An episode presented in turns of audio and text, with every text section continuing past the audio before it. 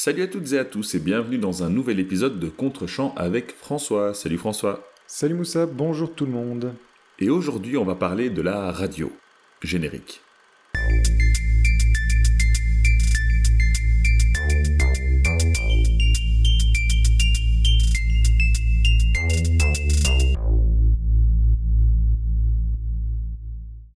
Et donc cette semaine, j'ai demandé à François de regarder The Vast of Night de Andrew Patterson, un film euh, fauché, hein, disons-le, euh, qui est disponible sur Prime uniquement à ma connaissance, euh, dans lequel on retrouve une petite bourgade du Nouveau-Mexique, Cayuga de son nom, dans la fin des années 50, où deux personnages, Faye et Everett, se préparent pour une soirée important dans cette petite bourgade puisque deux écoles se disputent lors d'un match de basketball, ce qui signifie que toute la population presque se retrouvera dans le gymnase du lycée pendant que Faye, standardiste de son état, va s'occuper du téléphone et que Everett va animer son émission de radio locale. Mais voilà qu'un signal sonore assez étrange vient perturber l'émission de Everett. Euh, ce qui amène les personnages à enquêter sur l'origine de ce signal. Et je n'ai vraiment pas envie d'en dire plus parce que je pense que c'est un film qu'il faut découvrir. On va évidemment devoir spoiler quelques éléments mineurs du film, mais je pense qu'on ne peut pas aller jusqu'à la fin. Euh, je pense que François confirmera. Donc François, sans plus attendre, je te laisse la parole. Qu'as-tu pensé de The Vast of Night? Un sentiment très mitigé sur ce film. Euh, il m'a parfois enthousiasmé, il m'a souvent agacé, et plus j'y pense, plus il m'agace. Mais euh, j'en garde finalement quelque chose de positif. Je vais essayer de développer ça. Euh, pourquoi est-ce qu'il m'a enthousiasmé d'abord? Par sa qualité de reconstitution. Ça, c'est, on peut clairement pas lui reprocher. L'ambiance est vraiment tirée au cordeau. C'est immédiatement crédible. Il y a, malgré le budget minuscule du film, il y a un vrai effort qui est fait sur la reconstitution et on y croit directement à cette petite bourgade du Nouveau-Mexique. Euh, j'ai été charmé aussi par le démarrage qui est en référence directe au programme TV culte euh, de Twilight Zone. Alors, j'ai jamais, euh, j'ai jamais, j'ai pratiquement rien vu de, de, la Twilight Zone, mais par contre, je la connais comme quasiment n'importe qui. Donc, c'était un, une émission télé aux États-Unis qui traitait à travers les épisodes de sujets de science-fiction, de fantasy, euh, il y avait du mystère, enfin voilà. C'est une émission assez inclassable, mais qui a eu euh, énormément de succès aux États-Unis, à tel point qu'elle est encore citée aujourd'hui, ben, dans le film ici qui nous occupe, mais on a pu aussi en, voir des bribes, notamment dans certaines vidéos de Karim Debache qui en parlait, donc euh, voilà, c'est une référence immédiate à, je trouve, des, des émissions comme Twilight Zone, dont le film pourrait être un épisode, et d'ailleurs, dans sa forme, il se revendique même au début comme un pur épisode télévisuel. Donc on pourrait tout, à fait. Alors je me permets euh, juste de rebondir là-dessus. Euh, dès le début, on voit une espèce d'écran TV euh, extrêmement euh, rétro avec cette voix off. Euh, au timbre très particulier qui nous indique plus ou moins ce qu'on va regarder. Et donc c'est effectivement une référence à la Twilight Zone. D'ailleurs cet effet euh, revient plusieurs fois à, à, différents moments du film. Oui, et c'est un de mes reproches d'ailleurs, parce que ça n'apporte rien en fait. C'est de la, ça finit par être de la pause et ça n'apporte rien au discours du film. Mais j'y reviendrai un peu plus tard. Euh, donc on démarre le film avec cette euh, reconstitution dans laquelle on est directement plongé, à laquelle on croit, mais avec une mise en place, euh, je trouve volontairement peu limpide, c'est-à-dire que on a un démarrage qui m'a un peu fait penser au social network de Fincher et plus particulièrement à la scène d'ouverture entre ben, Mark Zuckerberg et, et, sa petite amie de l'époque. Donc c'est une scène qui est écrite par Aaron Sorkin qui est extrêmement volubile. Ce, n'est que du dialogue et du dialogue à la mitraillette. Euh, sauf qu'ici, voilà, on suit en fait des personnages qui sont extrêmement volubiles là aussi, euh, qui parlent, qui parlent, qui parlent, et on a du mal à, comprendre où on se situe. Le problème, c'est que n'est pas Aaron Sorkin qui veut. Euh, si ça fonctionne au début, je trouve que le film va finir par se perdre et va en fait plus être dans la pause avec cet excès de dialogue qui finalement ne raconte pas grand chose. Là où chez Fincher et chez Aaron Sorkin, le dialogue justement te pose les éléments et on se rend immédiatement compte dans cette scène d'ouverture de, Social Network que les, deux personnages qui se parlaient en fait se parlaient à contre-temps et n'étaient pas du tout sur la même ligne et en fait ne se répondaient pas l'un l'autre. Ce qui n'est pas le cas ici en fait, à l'exception de la, qualité du jeu d'acteur, ben, il n'y a pas vraiment d'apport au, sens, ça ne caractérise pas vraiment les personnages. Euh, Mais en tout cas, voilà, on, ne sait pas très bien dans quoi on tombe, et c'est plutôt un climat qui m'a plu, moi. Euh, et puis, le film s'articule vraiment autour de deux scènes pivots, qui s'enchaînent d'ailleurs, et qui sont pour moi le reflet exact du film. Alors la première, c'est un plan séquence de, de 10 minutes assez impressionnant sur l'opératrice, donc le personnage féminin de, de l'histoire. Euh, donc, donc ça, t'as dit qu'elle est standardiste, donc c'est vraiment une opératrice à l'ancienne dans les années 50. Oui, donc elle tout est à fait. dans un, un standard téléphonique et elle débranche des, des fiches et qu'elle rebranche pour connecter les gens qui appellent en fait le standard pour atteindre euh, euh, ben, leur correspondant. Et en fait, on passe par une opératrice qui vous redirige ensuite euh, vers la personne que vous voulez toucher. Donc, on se trouve dans cette petite cabine et pendant que tout le village est au match de basket, travaillent effectivement nos deux protagonistes, l'animateur de radio et cette opératrice. Et donc, ce plan séquence de 10 minutes est vraiment très impressionnant parce que la caméra ne bouge pratiquement pas, on est sur son visage et on voit juste un bout de, euh, du standard, des fiches qu'elle branche et débranche. Et c'est un pur exercice d'acting, euh, et c'est une vraie réussite parce que l'actrice parvient petit à petit à en fait installer un climat d'étrangeté. Euh, comment est-ce qu'elle fait ça? Enfin, qu'est-ce qui se passe dans cette scène? En fait, c'est qu'au départ, elle relaye des correspondances tout à fait classiques, mais petit à petit, des bruits parasites vont venir régulièrement perturber ces opérations, euh, et finalement devenir centraux. Elle va euh, avertir une ou deux collègues euh, par ailleurs. Les collègues qui vont finir par ne plus répondre, elle ne va plus obtenir le- les sons qu'elle veut, des appels de plus en plus étranges vont arriver, et bref, tout ça culmine, et tout ça amène un- une sorte de climat d'étrangeté. C'est quelque chose sur lequel je veux insister parce que c'est devenu rare, ces, ces, ces, ces ambiances d'étrangeté. Ça pouvait être très spécifique à la Twilight Zone, mais dans le cinéma contemporain, on est souvent beaucoup moins nuancé. C'est-à-dire qu'on va, on va aller pleinement dans, on va embrasser pleinement l'horreur, la frayeur, euh, on va utiliser des effets comme le jump scare. Ici, rien de tout ça. On est tout en nuance et c'est quelque chose que je trouve vraiment passionnant et, euh, très intéressant. C'est que petit à petit, cette, euh, cette actrice ne va pas en faire des caisses et elle ne va pas se mettre à parler plus fort ou à hurler ou à, ou à jouer la peur, mais il va s'installer un climat. Et ça, c'est quelque chose de très fort, et c'est quelque chose que j'ai plus vu depuis très longtemps au cinéma, et en particulier dans le cinéma contemporain, et ça, c'est un vrai, euh, une vraie qualité à mettre à l'actif du film. D'ailleurs, un fun fact sur cette scène, euh, je regardais euh, sur YouTube quelques scènes du film tout à l'heure, j'expliquerai pourquoi. Et en fait, le réalisateur expliquait que l'actrice dans cette scène a travaillé sans aucun son, puisque en fait, on entend systématiquement ce qu'elle entend au casque. Et en fait, lorsqu'elle a tourné la scène, euh, elle avait juste un assistant réel qui lui donnait la réplique d'une voix très morne, mais en fait, dans, le film, on a tous les bruits parasites, etc. Tout le son est travaillé, il est extrêmement mixé. Euh, il se trouve qu'en fait, quand elle a joué la scène, ben, c'est juste quelqu'un qui lui donnait la réplique, euh, qui lisait le texte, sans aucun effet. C'est d'autant plus impressionnant, donc, la performance qu'elle parvient à livrer là. Mais ensuite, on passe au deuxième moment de bravoure du film, euh, qui, est, qui, est directement enchaîné, puisque en fait, en gros, elle passe le relais à l'animateur de radio, et à ce moment-là, la caméra va partir dans un long tracking shot. Alors, un tracking shot, c'est littéralement lorsque la caméra part, vous donne l'impression de partir sur un rail et de suivre une route. C'est comme si vous étiez embarqué avec la caméra, et en fait, elle va faire quelque chose qui est assez impressionnant, c'est-à-dire qu'elle va partir du bureau de l'opératrice, elle va parcourir la moitié de ce petit village, arriver jusqu'au gy- au gymnase, passer à travers les gens qui sont agglutinés autour de la salle, euh, passer au milieu des joueurs qui, jouent leur qui, qui font leur match basket, revenir, monter dans les gradins du public, redescendre par la fenêtre et repartir par une autre rue de la petite bourgade jusqu'au bureau, au petit bureau où travaille le- l'animateur radio. Alors, c'est vraiment brillant, c'est- très impressionnant techniquement, même si je suis pratiquement sûr qu'il y a un ou deux raccords numériques, je pense pas que ce soit fait d'une traite, mais en tout cas, techniquement, c'est vraiment impressionnant. Je vais en parler. Mais- oui, je, je, doute. Mais pour moi, euh, ce, qui, ce qui me fait basculer, ce qui fait basculer mon point de vue sur le film, c'est cet élément-là, parce que pour moi, c'est de la pure esbrouffe. C'est-à-dire que ce, plan, cette séquence, ne sert strictement à rien. C'est un pur exercice de style pour montrer à quel point le réalisateur est un petit malin. Euh, mais il ne sert absolument pas l'histoire. Il ne, raconte rien en fait. Tu aurais pu avoir cet élément éventuellement en exposition du film, c'est-à-dire en ouverture, pour situer euh, l'action. Ici, il arrive après 30-40 minutes et il ne dit rien du propos. Et donc, pour moi, c'est vraiment de la pure esbrouffe qui ne sert pas la narration. Et c'est ce qui fait un peu basculer mon avis sur le film.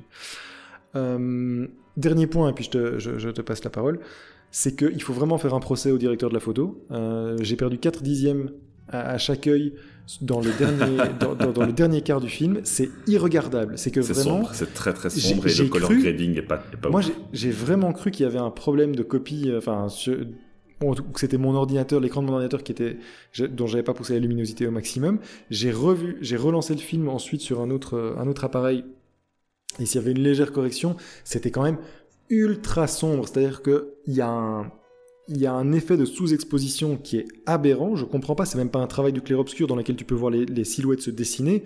C'est pas le cas, c'est juste, il a mis un filtre énorme, sur la, notamment sur la dernière partie qui se passe en forêt, euh, qui fait que tu ne vois rien et c'est le moment où tu es supposé assister à la révélation. C'est aberrant parce que sans rien dire de ce qui se passe, tu es supposé découvrir en même temps que les personnages quelque chose, enfin la, révélation, la, réponse euh, à tout ce que tu attendais, tout ce qui a été construit pendant le film et qui a été plutôt bien construit, bien amené.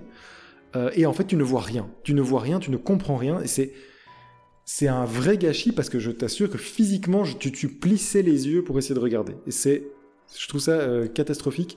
Alors, je comprends, ça fait c'est probablement parce que le film est fauché mhm. euh, et qu'il va utiliser dans certains, certains plans finaux des FX sans, sans aller plus loin. Euh, des FX qui sont probablement techniquement pas très avancés, alors il essaie de masquer, il essaie d'en faire un cache-misère, mais il y a un vrai problème même dans le découpage parce que tu vas avoir des plans qui sont illisibles, que tu ne vois absolument pas ce qui se passe, tu ne comprends pas ce qui se passe, tu, distingues en fait, mais tu ne, tu ne vois pas, tu ne comprends pas. Et dans le découpage, tu vas avoir des plans où les personnages sont beaucoup mieux éclairés. Euh, notamment des personnages de, des séquences de course en forêt où un personnage sur deux, le, garçon pour le coup, euh, est dans le noir absolu et la, jeune fille qui court derrière lui est éclairée comme s'il avait un spot dans son dos. Donc il y a, un vrai problème d'étalonnage, de lumière euh, et d'exposition dans, cette fin de film. donc voilà, j'en termine pour dire que néanmoins, euh, j'aurais tendance à sauver le film et à avoir un avis positif sur lui, sur son fond, parce que j'ai plus vu de film qui avait instillé un, un, un climat d'étrangeté depuis des années. Vraiment, et rien que pour ça, je le sauverais. Mais ça reste un film poseur, ça reste vraiment un film de petit malin, je trouve. Euh, j'ai fait l'erreur d'aller écouter euh, quelques instants le réel sur, sur YouTube.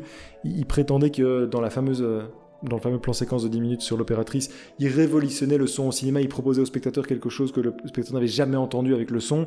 Alors, quand tu t'appelles Michael Mann et que tu fais la scène de fusillade dans Hit, je veux bien, mais là t'es gentil mon garçon, un tout petit peu d'humilité ferait pas de mal. Et c'est le problème, c'est la limite que je poserais au film, c'est que pour moi c'est vraiment un film de poseur. Euh, c'est un film snobinard, mais j'adore son propos, j'adore la manière dont il l'amène, j'adore le, euh, oui, le climat d'étrangeté encore une fois. Donc avis positif, mais attention, attention, euh, film assez snobidard dans sa forme et vraiment film de poseur. Voilà.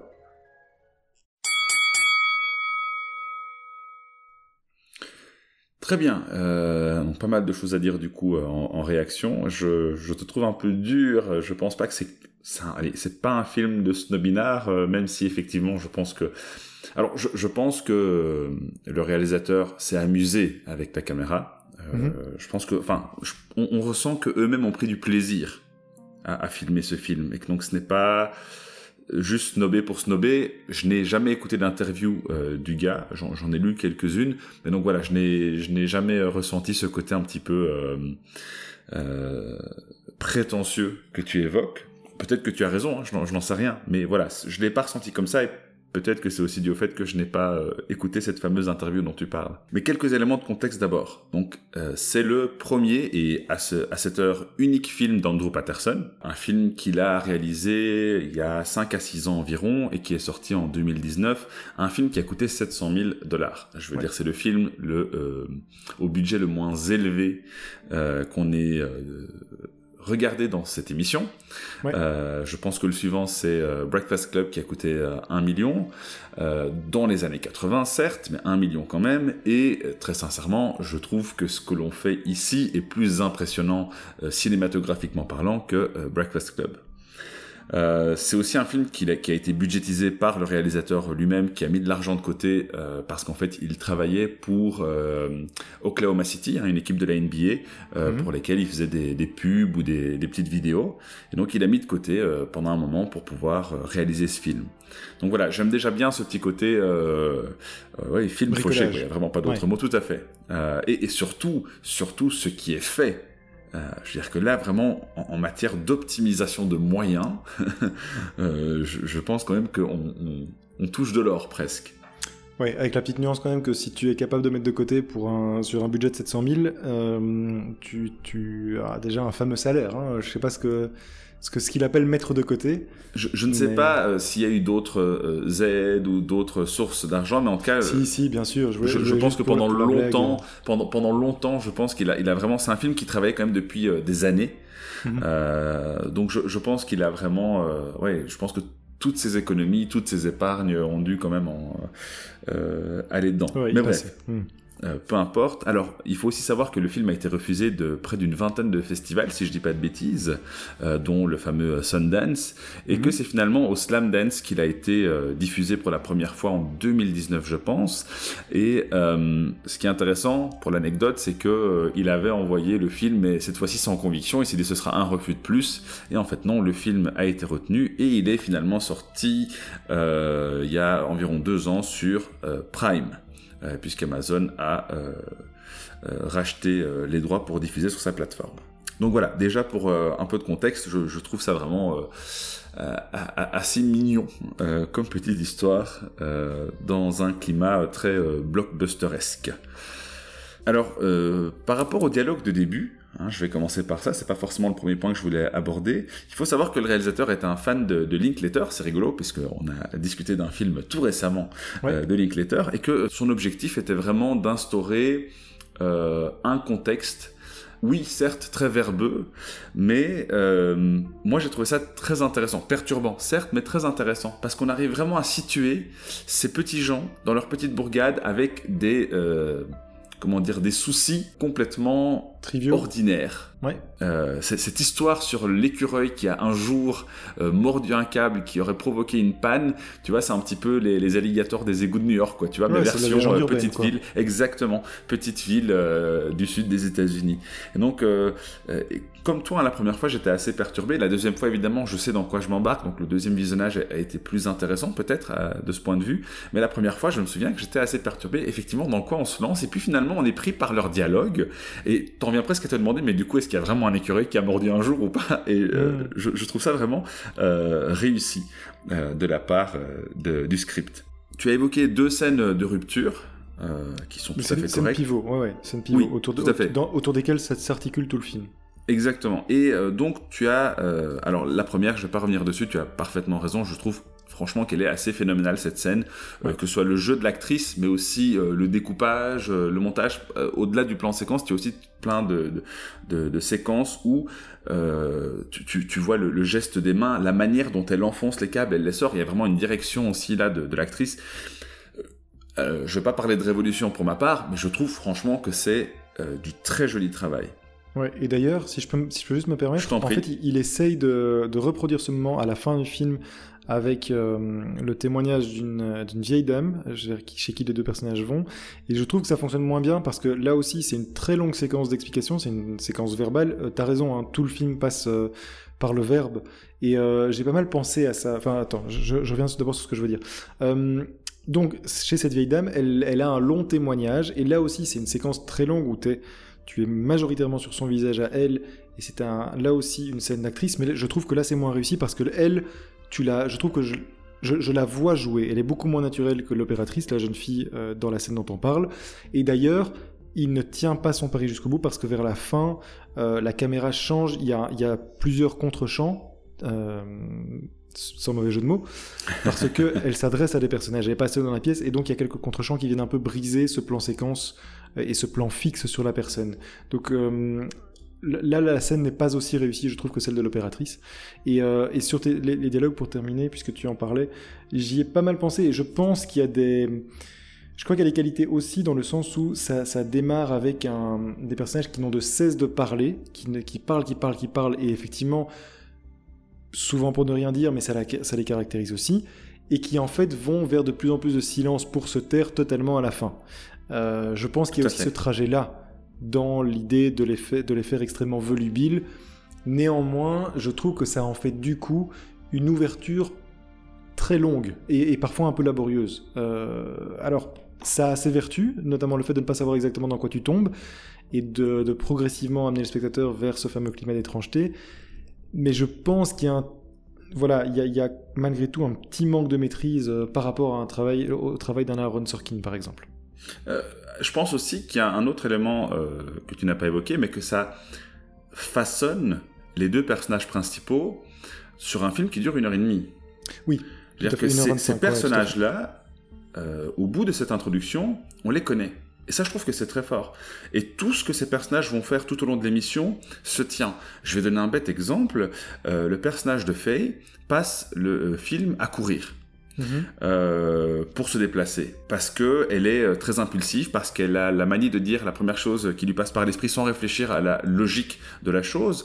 Là où l'autre, Everett, euh, va par exemple voler une voiture, puisque de toute façon tout le monde est au match et tout le monde s'en fout, pour pouvoir se déplacer. Et en fait tout ça se justifie par la personnalité qui nous a été présentée en début du film. Euh, et, ça, je trouve que c'est quand même assez intéressant, par le biais de cette introduction, certes long, même si ça m'a pas dérangé personnellement, de pouvoir vraiment façonner ces deux personnages-là et de nous dire une grande partie de ce qu'il y a à dire sur eux euh, pour le restant du film. J'ai un léger problème moi avec cette, euh, cette fameuse séquence parce que ça marche tout à fait effectivement lorsque les deux personnages doivent se précipiter vers un endroit la première fois, c'est-à-dire que la, la part en courant euh, ventre à terre, et euh, le gars finit par la rattraper, Everett finit par la rattraper en voiture, et dit mais enfin qu'est-ce que tu fiches, euh, je, suis en, je suis en voiture, monte dedans, et voilà, elle explique, ah oui c'est parce que j'ai toujours eu l'habitude de courir, donc, donc je me suis lancé là-dedans, pas de souci. Mais la deuxième fois, lorsqu'il... Ça n'a aucun sens. ça n'a aucun sens. C'est vraiment... Et j'ai eu l'impression du coup que toute cette construction que, de, que tu évoques et qui marche effectivement, c'est la caractérisation de personnage, c'est-à-dire qu'elle est impulsive, et donc elle n'a elle a couru toute sa vie, donc c'est normal que lorsqu'elle veut aller quelque part, elle court. Mais dès l'instant où elle où l'autre lui dit et elle se justifie et elle dit ah ben oui mais c'est juste une voiture c'est pour ça que j'ai pas réfléchi et qu'elle le refait une demi-heure plus tard euh, alors que ça n'a aucun sens et qu'elle arrive avant le personnage. là, il y a vraiment un souci d'action parce que elle court et en deux plans, elle arrive à son objectif. Le personnage met à peu près le double du temps en voiture pour la rejoindre ça et en partant tous les deux euh, en même temps, on peut faire le test toi et moi. Je doute pas que tu es un grand athlète, tout ça, mais on fait un départ arrêté, je te laisse 10 secondes d'avance. Euh, je te rattraperai en voiture, il hein, y a peu de doute. Donc en fait, c'est dommage parce que la deuxième fois, ça m'a donné l'impression qu'en fait, il, euh, il s'est servi de tout ce qu'il avait construit jusque-là pour justifier un truc qui en fait est absurde, qui n'a pas de sens. Or, s'il si, s'était arrêté la première fois, c'était super parce que ça construisait le personnage mais il n'avait pas besoin d'y retourner la deuxième fois en fait. Je suis tout à fait d'accord et en fait c'est vraiment la seule euh, scène du film qui m'a sorti euh, de l'immersion qui était euh, totale par ailleurs. donc je suis tout à fait d'accord. je vais maintenant essayer de revenir au, point que moi je voulais développer. La raison pour laquelle j'ai voulu voir ce film, outre le fait que j'ai envie de voir un film que je pense virtuellement quasi personne ne connaît, euh, mhm. et, j'exagère à peine, euh, c'est aussi que, alors tu as parlé d'étrangeté, euh, c'est un film effectivement, qui arrive à raconter pas mal de choses sans forcément les montrer. Euh, c'est plus ou moins ce que tu as dit et je te rejoins entièrement et il le fait par plusieurs moyens. Alors tout d'abord il y, a la narration pure et dure parce que comme tu l'as dit c'est un film où on parle beaucoup et donc la narration se fait par le biais des personnages. Euh, un personnage qui appelle euh, la radio pour réagir par rapport à ce fameux signal étrange dont on ignore l'origine et cette séquence avec une femme chez qui se rendent les deux personnages que tu as déjà mentionné. je trouve que ces deux séquences... On peut peut-être juste expliquer que ce sont des personnages donc qui apportent des témoignages sur leur rapport avec ce fameux son, ce fameux signal. Tout à fait. Et qui en fait font avancer l'intrigue, effectivement. Et que tu, le, personnage qui appelle la radio, tu ne le vois d'ailleurs jamais. C'est uniquement sa voix euh, qui résonne et tu es systématiquement en gros plan sur Everett qui l'écoute à la radio. En effet, ça aussi je vais y revenir, mais donc la narration pure et dure. Ce sont des personnages qui racontent des choses, parce que les deux racontent des événements passés qui pourraient nous permettre de comprendre quelle est l'origine de ce fameux bruit. Mhm. Euh, et ce qui est assez fort, c'est que on écoute en tout cas, pour ma part, j'ai bu chaque parole parce que je voulais comprendre. Et donc, euh, par le simple biais de la narration, on arrive à nous raconter quelque chose, on arrive à voir toute une série de choses. Le premier personnage qui est un ex... Euh, alors, il n'était pas ex-militaire. Si, si. Il était militaire aussi, C'était un soldat, oui, oui. Euh, et donc qui raconte son expérience dans l'armée, nous permet de visualiser plein de choses, je ne peux pas en dire plus malheureusement, mais plein de choses qui nous permettent un petit peu de mieux saisir vers quoi on se dirige. Et même chose avec euh, cette dame à la fin qui raconte son histoire personnelle et qui nous permet vraiment d'imaginer toute une série de choses. Et, ça, je trouve que c'est très fort parce que ce sont de longues séquences, ce sont des moments narratifs assez longs, mais euh, qui arrivent à rester assez intenses, je trouve, euh, malgré tout et qui sont, si je peux me permettre, euh, purement basés sur le son, c'est-à-dire que, en particulier, le témoignage du personnage donc, qui intervient à la radio, je l'ai dit, on le voit jamais, et donc on est systématiquement sur Everett, mais même à deux, deux moments de ce témoignage, euh, le réel coupe carrément l'image. Tu as un écran noir en fait, et pendant quelques secondes, tu n'entends plus que le son.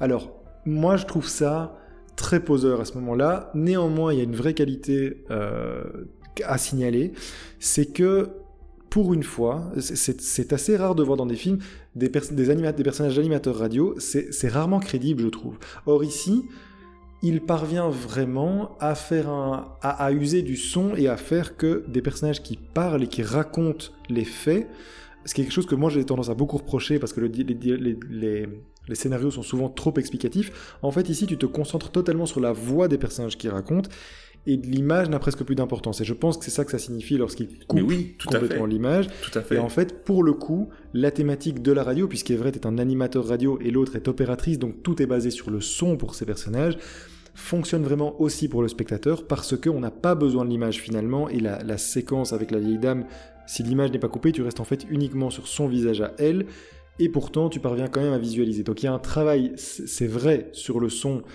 euh, qui fonctionne et qui est crédible.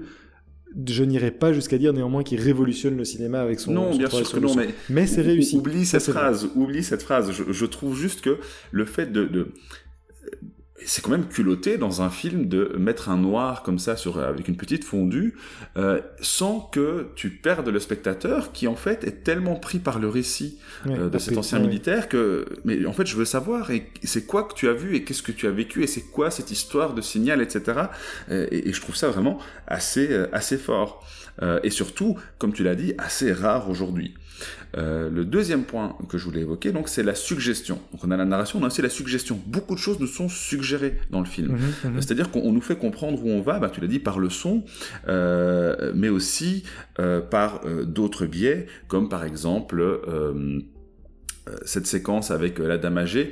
Je vais revenir dans un instant au pourquoi, enfin non, en fait je pourrais le dire maintenant, puisque tu as déjà évoqué cette scène effectivement, tu as raison, pendant toute cette séquence, la femme est, filmée. Il y a des contre-champs, effectivement, mais je pense pas qu'ils viennent forcément perturber la scène. Néanmoins, elle est filmée avec son profil en trois quarts. Et du coup, on est vraiment happé par son récit jusqu'au moment où on arrive à sa conclusion, où on voit exactement ce qu'elle cherche à obtenir en racontant ce récit, euh, et où à ce moment-là, elle n'est plus filmée en, trois quarts, mais elle est filmée de face.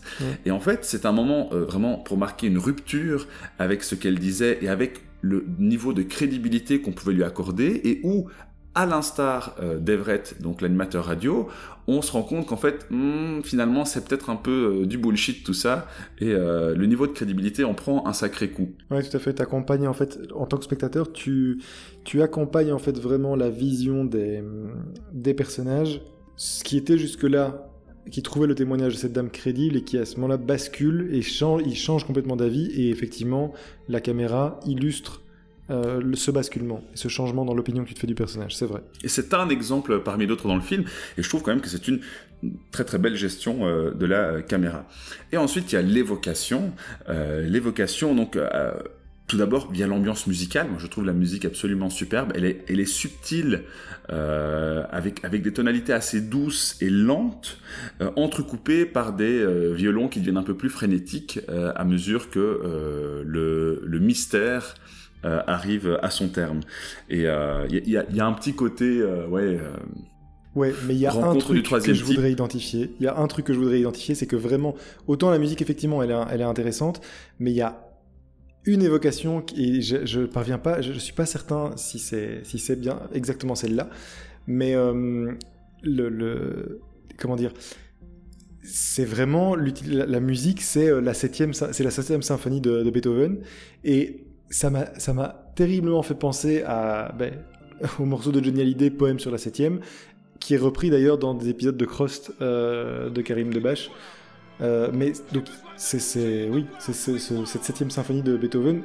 il y a systématiquement les premières notes, et ça c'est assez perturbant parce que ça vient en contrepoint total avec la musique plus atmosphérique qu'il y a pendant tout le film, et qui vient souligner certaines scènes, et ça frôle parfois le ridicule, mais ça c'est parce que ça m'évoque euh, le poème sur la septième de, de Johnny, que je ne peux que vous conseiller tellement c'est extraordinaire.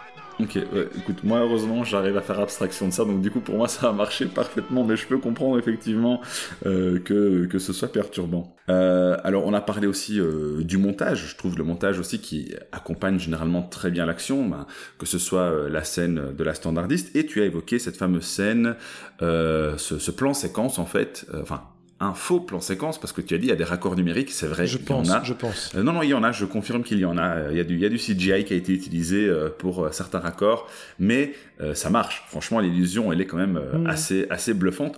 Moi, j'ai d'abord cru que c'était un drone. Euh, qui avait été utilisé en fait, mais pas du tout. Euh, ils ont utilisé euh, tout d'abord un stabilisateur pour, pour la caméra. C'est une steadicam sur un dolly, ouais, tout à fait. dans un premier temps, et ensuite, oui, enfin, ils sont passés effectivement sur un sur un sur un go kart en fait, et ils ont traversé donc ce, ce, petit village. Je pense. Alors, tu as dit que c'est un, un coup de poseur. Euh, je, je, ne suis pas tout à fait d'accord, même si effectivement, euh, je, je, pense qu'il y avait la volonté de faire quelque chose de joli, mais encore une fois, je pense qu'ils se sont amusés à le faire, et ça, je pense que c'est important. Euh, c'est aussi, je pense, une manière de montrer ce qu'on est capable de faire avec peu de moyens. Je veux dire, la, la, séquence où cette caméra entre dans le gymnase pour nous montrer tous ces figurants, franchement, si je n'avais vu que cette séquence-là, et qu'on me mhm. disait que c'était un film à 700 000 balles, j'aurais quand même été perplexe. Mhm. Euh, et ça, je pense que, encore une fois, j'ai dit, en termes d'optimisation de moyens, c'est quand même assez phénoménal. Deuxièmement, la raison pour laquelle je nuancerais le fait que c'est un coup de poseur, c'est que euh, à ce moment-là, euh, le mystère démarre vraiment. c'est un, un, des moments pivots du film, tu l'as dit, et donc le film nous montre qu'on va accompagner ces deux personnages, puisqu'on part d'elle, et qu'on termine à la radio, donc au téléphone de la radio qui se met à sonner, au moment où on veut mhm. savoir euh, d'où provient ce signal, et surtout euh, qu'on part donc euh, du standard vers la radio, où tout va se jouer notamment par le biais des intervenants et par le biais du son. Donc je, je pense vraiment que c'est pas juste de l'esbrouf, je pense qu'il y a vraiment une, quelque chose que tente de raconter cette scène, euh, mais je pense aussi qu'il y avait la volonté de faire quelque chose de joli pour faire quelque chose de joli. Voilà, je pense pas forcément que euh, c'est inconciliable. Est-ce qu'il y avait encore un autre point que je voulais ajouter, puisque j'ai un peu été dans le désordre? Oui, j'ai parlé de la direction euh, d'acteurs et d'actrices. Je, je, trouve, bah alors on va les citer, hein, donc Sierra McCormick qui joue le rôle de Faye et Jake Horowitz qui joue le rôle d'Everett, qui sont absolument incroyables. Alors eux, je connais pas leur filmographie, je pense qu'ils sont relativement jeunes et qu'ils ont une filmographie assez réduite à ce jour mais euh, j'ai vraiment hâte de voir euh, si euh, ce talent sera confirmé dans, dans, de futures œuvres. Et enfin, même si je ne pense pas qu'il révolutionne le cinéma, je pense qu'Andrew Patterson est un cinéaste brillant. À suivre, Oui, tout à fait. Et, et, et surtout, s'il avait plus de moyens, qu'est-ce qu'il ferait? Alors c'est toujours un petit peu tendancieux comme phrase, hein, parce que je m'étais dit la même chose avec Jeff Nichols, euh, que je trouve absolument énorme. Mais une fois qu'il a eu un film avec un plus gros budget et un gros studio derrière, ben, alors, je vais pas dire que ça a été une catastrophe, mais on a bien senti que ça, ça coinçait un peu. Euh, mais voilà, j'ai hâte de voir si Andrew Patterson va euh, nous produire euh, autre chose à l'avenir. Et oui, à, suivre, parce qu'il y a clairement un talent derrière ce film qui, qui m'a laissé vraiment sur, une, sur un très très chouette feeling. Mm-hmm pour les raisons que tu as évoquées, pour, euh, pour le fait vraiment qu'on on croit dans le mystère de bout en bout. Euh, et alors, même si je ne vais pas le spoiler, je trouve le final absolument euh, merveilleux, à, à l'image justement de ce que ces émissions d'antan pouvaient produire. Et, euh, et après le deuxième visionnage, je garde encore un avis plus positif du film. J'ai vraiment beaucoup beaucoup aimé et j'aimerais j'aimerais vraiment que plus de gens voient ce film pour un petit peu casser avec avec les films les plus médiatisés du moment. Ouais, tout à fait. Et sur ce final, euh, moi j'aurais tendance à dire que justement, s'il avait pas fait son petit malin avec son tracking shot, euh, qui a probablement coûté la moitié de son budget, il aurait peut-être pu mettre un tout petit peu plus d'argent dans sa lumière de fin et dans ses Ouais, séquences ouais, de fin et dans ses FX de fin. Et ça aurait rendu sans doute le final un petit peu plus impressionnant que ce que j'ai vu parce que l'évocation, certes, c'est bien, mais je préfère voir les choses qu'essayer de, que de tenter de les deviner. Euh, parce que, parce que l'image est tellement mal éclairée que que- qu'on ne s'y retrouve pas. Et pour l'avoir, j'ai voulu revoir la dernière scène euh, justement sur YouTube pour voir si c'était mon, mon écran euh, qui, qui, qui déconnait, mais pas du tout. Elle est vraiment, Oui, oui, vraiment chez, sous-ex, chez moi vraiment aussi. hein, il y a un vrai problème. Et c'est dommage parce que elle, elle en vaut la peine cette conclusion. Elle est super intéressante. Mais voilà, il aurait peut-être dû faire un tout petit peu moins le, le petit malin, je pense, et mettre un tout petit peu plus sur la fin. Euh, ça n'en aurait été que plus, que plus brillant. Mais je te rejoins, euh, malgré l'agacement que je peux éprouver envers le film, j'ai envie de voir plus de films comme ça. Euh, Qu'est-ce que ça fait du bien aussi de voir, de voir ces propositions-là. Et oui, oui, plus de films comme ça, avec au moins des, vraies propositions. Il y a des maladresses, il y a clairement des soucis pour moi qui, voilà, qui m'ont un petit peu, qui ont modéré mon enthousiasme. Mais par contre, euh, qu'est-ce que ça fait du bien de voir ce genre de film. Tout à fait. Donc merci beaucoup pour la, la proposition, Moussa. Eh bien, euh, ravi euh, que ça t'ait euh, enthousiasmé en tout cas. Ouais. Et donc, euh, la semaine prochaine, qu'est-ce que tu nous proposes Je me sens comme dans une émission de, cuisine. Alors François, qu'est-ce qu'on va manger aujourd'hui C'est le piège, j'oublie tout le temps, je ne sais pas. Euh, je pense que c'est un film espagnol, c'est sans doute El Reino Je ne crois Euh, pas. Je... Ah, quoique. Rodrigo Sorogoyen, mais euh, je ne sais pas. Donc ce sera la surprise. Mais non, voyons. C'est très bien comme ça. On va ouvrir notre planning. Si la connexion veut bien l'ouvrir, oui. C'est un film de Henri-Georges Clouzot. Ah, Les Diaboliques. Tout à fait. Chef-d'œuvre, chef-d'œuvre. Donc on vous donne rendez-vous pour les Diaboliques la semaine prochaine. En attendant, on vous invite vivement à regarder The Vast of Night. euh, et on vous dit à la semaine prochaine. Salut Salut tout le monde, merci.